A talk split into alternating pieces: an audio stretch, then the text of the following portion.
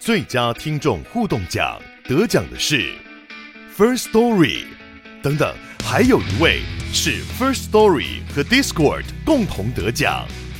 First Story 最新推出的 Discord 整合功能，是为听众管理新标杆，将拥有会员资格的听众自动加入 Discord 群组。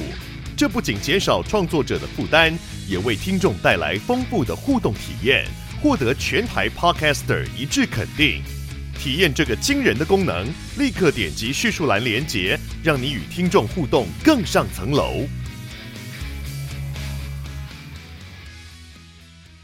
大家好，欢迎来到《好女人的情场攻略》，由非诚勿扰快速约会所制作，每天十分钟，找到你的他。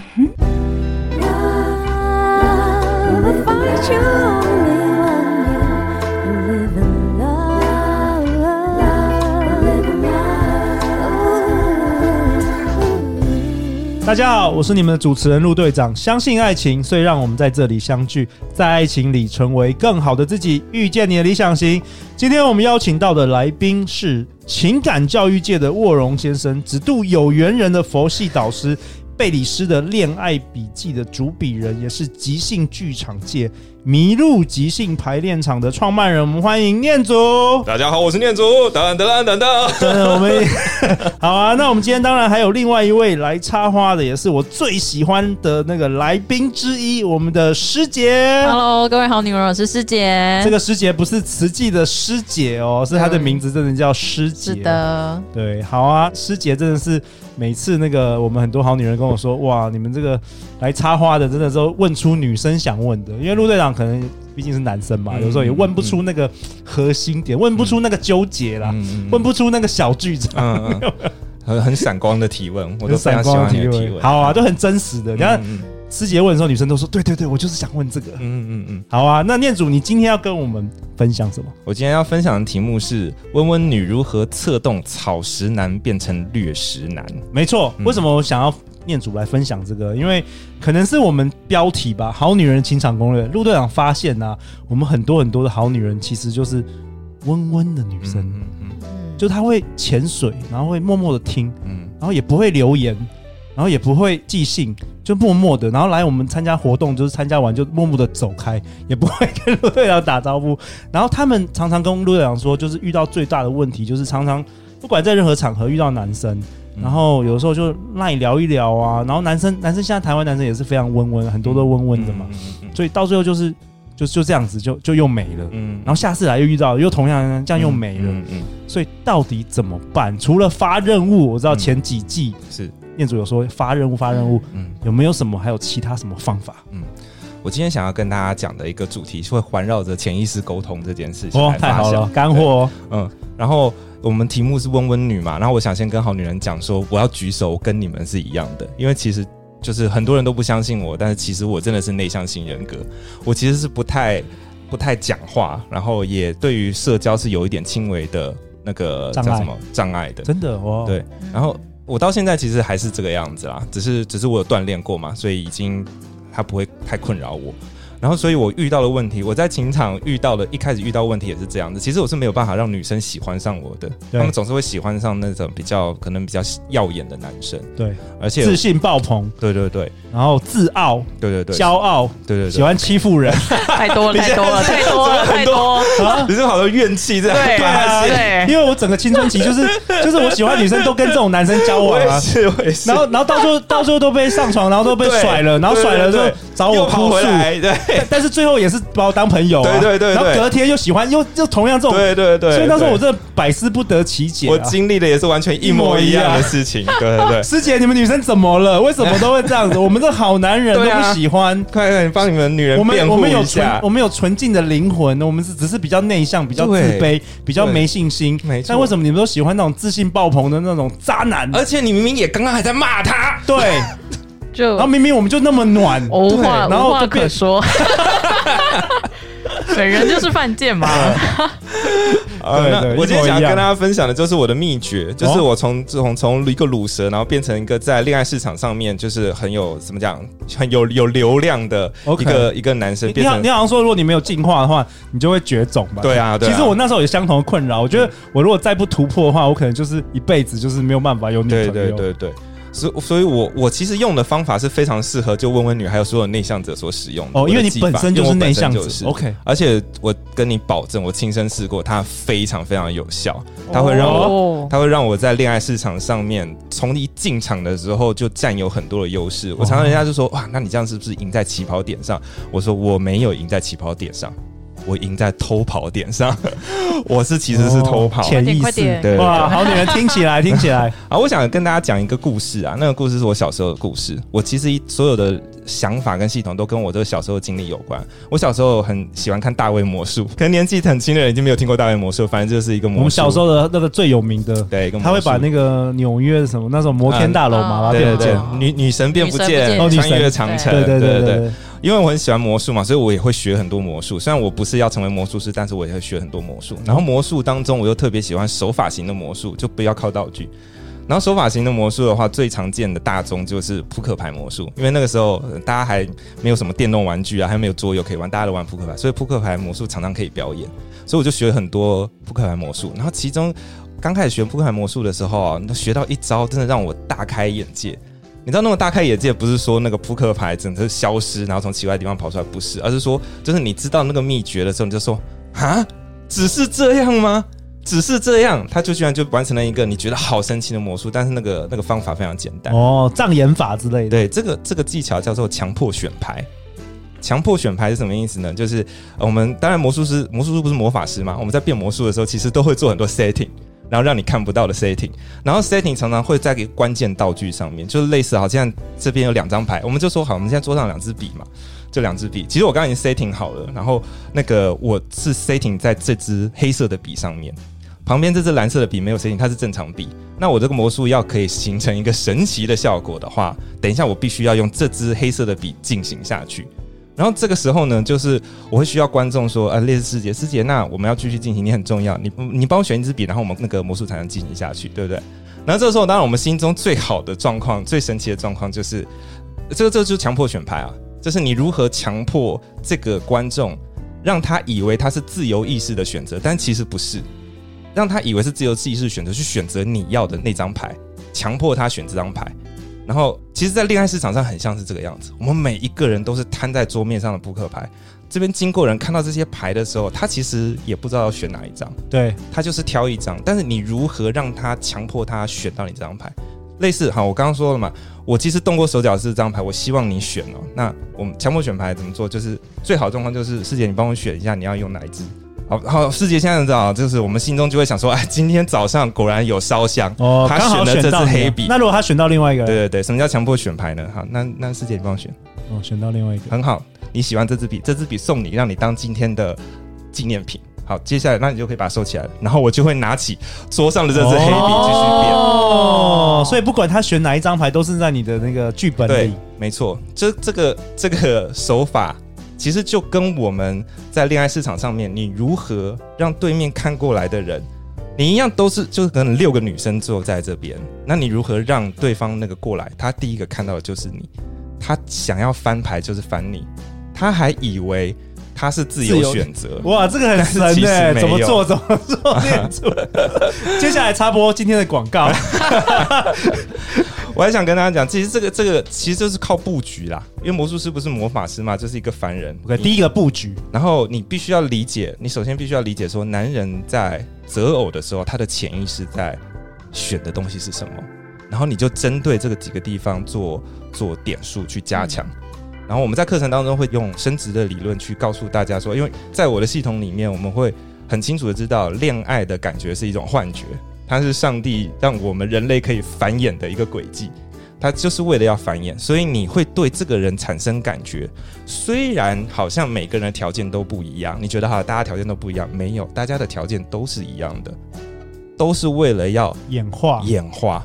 你的基因的最优的方案是什么？那你的基因的最优方案会因为每一个人每一个人会有一点不同，但是你们最终寻找的东西都是一样的。所以回到我们开场啊，为什么女生都喜欢自信爆棚、嗯那些很骄傲的人？因为这个是其实最适合演化的，就是它可能可以保护你，让你的后代的子孙可以就是维持安全。那像我们这些内向自卑的人，可能很容易被社会淘汰，是这样吧？对不对？对啊，对啊。所以我们题目是说，如何让一个草食男变成一个掠食者嘛？他会想要来吃你。对，那其实你会让一个，因为草食男就是行动力比较弱一点，嗯，或者他比较害怕或什么的，他就可能比较不会动作。那我们如何让帮助他来对你进攻？嗯，因为因为我们我们上一季就有聊到嘛，因为在这个世界这个台湾的这个环境里面，女生采取主动其实是有点危险的。但是那个主动是说意识层面的主动。就是你表层意识上，大家都看见你很主动的话，其实这个社会还是对女生很不公平的，其实会攻击你。可是你表层意识不要做，你用潜意识的去做，其实大家看不到，看不到，以为你什么事都没有做，就不会攻击你。就像你们刚刚选那个笔一样，你还以为那是你的自由意志选择，但其实没有。我的局已经布好了，所以你你是自己的选择，但其实没有。而且更棒的是，因为那是你的选择，你以为那是你的选择，所以你会爱你的选择。哦，但这有点深哦，越来越深了哦。这个如果是我追你的话，那最终你的解释权会是说，是我选择了你，你这不是你的选择，我强迫你，所以你不会爱这个选择。相较之下啦，嗯，但如果是你觉得是你自己选择的话，你会更爱这个选择。我知道，我们大脑会自动自动就是合理化你的选择。好，我相信好女人一直很好奇说，告诉我怎么样弄它，怎么样弄 它，对对接下来请到那个三月六号的课程，没有啦，这样大家就会翻对脸的。大家大家不想听了，好对对，我们一定要给大家干货，对对对不藏私。我先跟大家讲两个啊，两个你可以做的事情哦，就是第一个，男人怎么会行动呢？他觉得他有感觉自己有被需要的时候，他就会行动。哎，我真的觉得，嗯真的是，真的是，对，因为大部分以前如果认识那种一直觉得她就是很完美的女生，她什么都好啊，然后每天很忙啊，然后就算你喜欢她，你会觉得其实你在她的人生中可能产生不了任何对她的快乐，然后你也会默默的就不想要去追求她。对啊，对啊，对啊。而且因为我们的我说过台湾的这个环境啊，男女人的张力过强，所以其实是没有一个正常的让男女认识的一个环境的。所以我们一直在说发任务嘛，你要让对方感觉他有用，他有被需要，他很自然的就会出现了。然后反而就是为什么说好男人是重灾区？因为好男人就是被教育的说，就是不要随意侵犯那女生的界限啊什么的，所以他们不会主动去接近你的。但是这种人才是很很有保障，你知道吗？因为代表说他不会接近你，他也不会去随便接近其他女生，所以他是反而是很安全的。忠诚的，忠诚的，对对对对对。所以你你要做的事情呢，就是发任务。我这边给大家举几个故事的例子啊。大家可能觉得说，哎，这个好像是一些耍什么手段。我跟你讲，你就是你就是人生当中做点小调皮，让你自己的利益最大化。这个是上帝也会赦免你的，你相信我啊。我觉得放轻松啦，relax，就把它当成一个小小游戏啦。对对，好像魔术一样。嗯我说我说两个故事啊，这个都是真实事件哦。虽然我们听到很多巧合的故事都是在电视电影发生，但是你你生活当中是的确是可以创造这个事情的。一个是我一个朋友跟我讲啊，就是他跟他女朋友在他学生时代认识的，他是一个救生员，他打工做救生员。然后他认识他那个女朋友的原因，是因为那女朋友那个女生呃是在在游泳池看到他还不太会游泳，所以呢他就教他游泳这样子。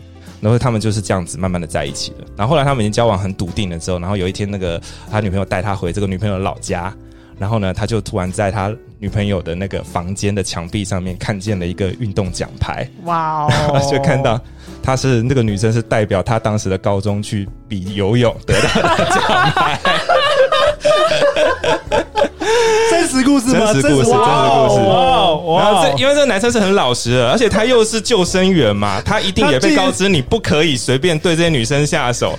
这个女生一开始就看上他了，哦，那他就这个男生就其实他才是猎物，对。他以为他是猎人，啊。对对对对。哇，高手高 高手，好，我再分享这个故事很多，这太厉害，这我太厉害了。我这边跟大家分享两第二个故事，一样不影响不影响他们的感情嘛？不影响感情啊，没有没有影响啊，对啊对啊，我觉得这里呃，这些这些故事都提供一个好女人去刺激一下你的创意，你在人生当中会找到这些机会的。第二个故事是我我以前去国外的带游学团的时候，认识一对加拿大的老夫老妻，他们现在应该都六七十岁。我认识他们的时候已经五十多岁了，他们就是有了三个小孩，然后非常恩爱。他们做 homestay 嘛，然后我们就是有一天在聊天的时候，你们一开开始怎么在一起的啊？他就说哦，那个阿伯就说哦，我太太是在邮局工作的一个工作人员，然后我是新进的邮差，然后我是新人邮差，邮差，他这个邮差，他们都在邮局工作，他是新进的邮差，然后他刚去，所以很多事都不懂，所以他有时候工作要填一些表格啊，他就是会漏填一些东西，他每次都漏填，所以都会刚好他的对口就是当时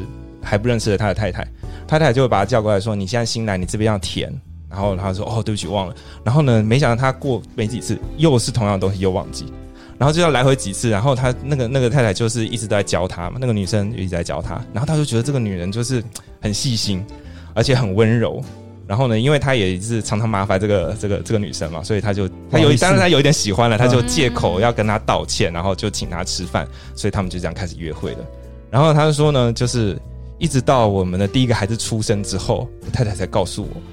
你那个时候都没有漏填，我是拿橡皮擦把它擦掉。哇哇！真实故事，真实故事，真实故事。所以其实也没有大家想的那么严重，你知道吗？这是很有趣的一件事情。然后我说：“你那时候没有翻脸啊？”他说：“没有，我只觉得我太太好爱我。”真的，对，别的女生都不努力，至少她努力了。对啊，对啊。哇！我想讲的是说，就是一样想分享这个故事啊，当大家。该开始的时候，嗯，的确调皮一下，给自己创造一个机会是很必要的，因为我们并不是那个电视跟电影当中编剧帮你写好的事情发生，你需要给自己一个机会进入这个大门，拿到入场券。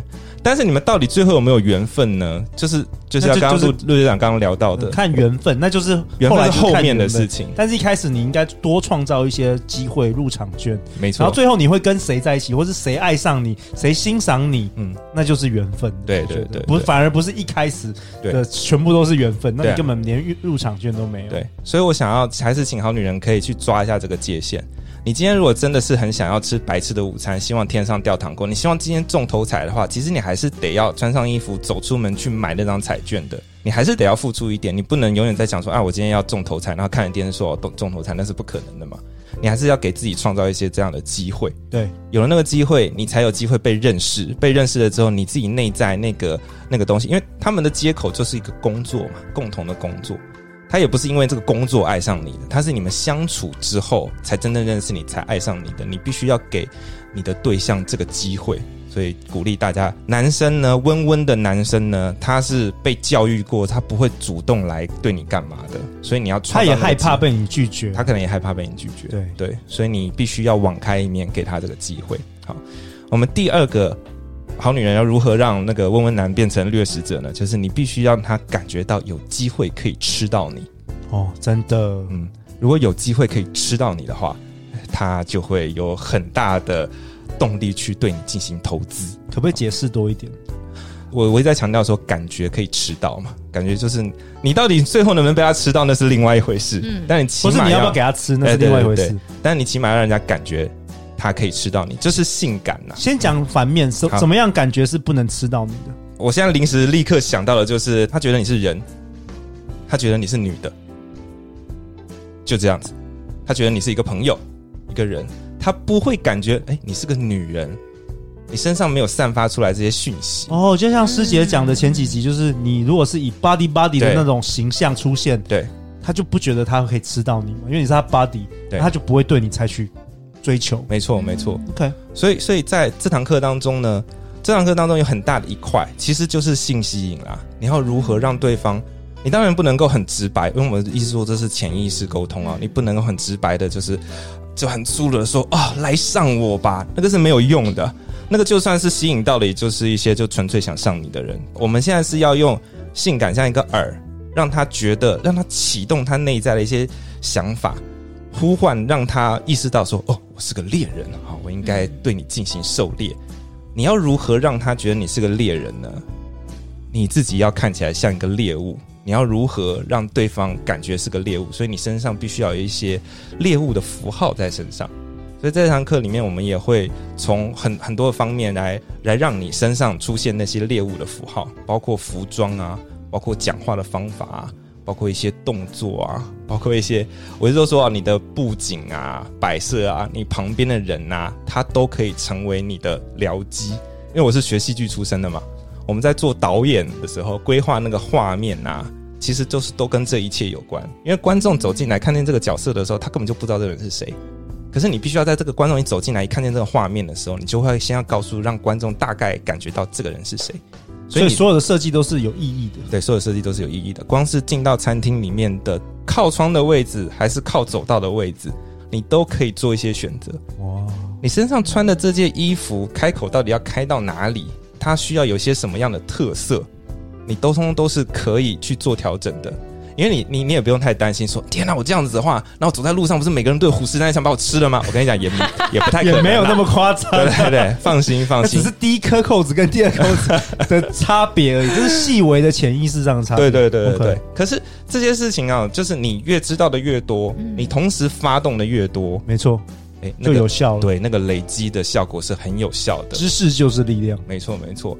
因为男生呢、啊、是视觉的动物，女生是听觉的动物嘛，啊，所以男人都会用美化的语言去攻占女人的心智，而女人总是靠性感的妆容来占领那个男性的目光。所以你的确在穿着打扮上面可以做一些调整。但是相信我，你并不需要就穿成完全成为绿茶婊或者什么没有的用。对对，我会我们会守住那条线。为什么？因为作为绿茶婊，你就会被骂绿茶婊啊！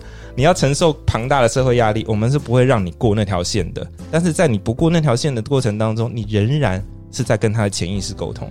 所以呢，你希望对方变成掠食者的话，你要做的事情就是一直不断的跟他的潜意识沟通，跟他的潜意识做朋友，去拉拢他的潜意识，他拉拢。你去撩也不是撩这个人，你是撩他的潜意识。哇哦！然后你撩他的潜意识之后，剩下的事情你就都不用做了，因为他的潜意识会告诉他的意识对你进行，对你进行追求的动作。在这一切当中，一样，其实他还是会反映到我们的，我们的第一集讲到的，就是要不要做自己。如果你不做任何调整的话，那其实是很难发生一些改变的。疗愈自己是没有办法造成改变的，你你必须要投入战斗才能造成改变。但是这些改变也是为了你的目标，就像刚刚陆队长讲的，你是为了你的目标做这件事情，它是对你有意义的。所以我们也会在课堂上讲说，怎么样操作，就是产生吸引的两大工具，就是信任跟吸引，如何同时操作它，让对方对你产生想法跟念头。因为我们所有做的一切，我已经说这是潜意识沟通嘛，所以我们一直都在利用一个实现工具。你如何种下一个念头，让它产生一些想法，那些想法衍生成一个感觉，那个感觉会促使他去进行一个行动，那个行动导致成你要的结果，而那个念头都是很小很小的，你只要给他一点点念头，他可能就会往那边偏。我其实一直以来都在强调的是，就是你的朋友异性看见你的时候，他是把你当做看见的是就是一个人，还是他会发现你是个女人？嗯，这不一样哦，这不一样，就跟有些男生就是永远都是以好朋友的心态，然后最后女生就跟他说：“我只想做好朋友。”对。就是这样子，因为他不觉得你是个男人，对，所以这不是男人对女人的对话，而是一个朋友的对话。对，这个对男生在择偶方面，男生要追女生，这也是非常重要的一个课题啊。因为我知道念祖老师可以教男生，也可以教女生。嗯，卢队长可能可以教男生，但是我比较没有办法教女生，可能可以再再过一年吧，再让我主持个 两百集应该可以。但最后再次感谢念祖，感谢师姐，相信爱情就会遇见爱情。好女人情场攻略，我们下一集见哦，拜拜，拜拜。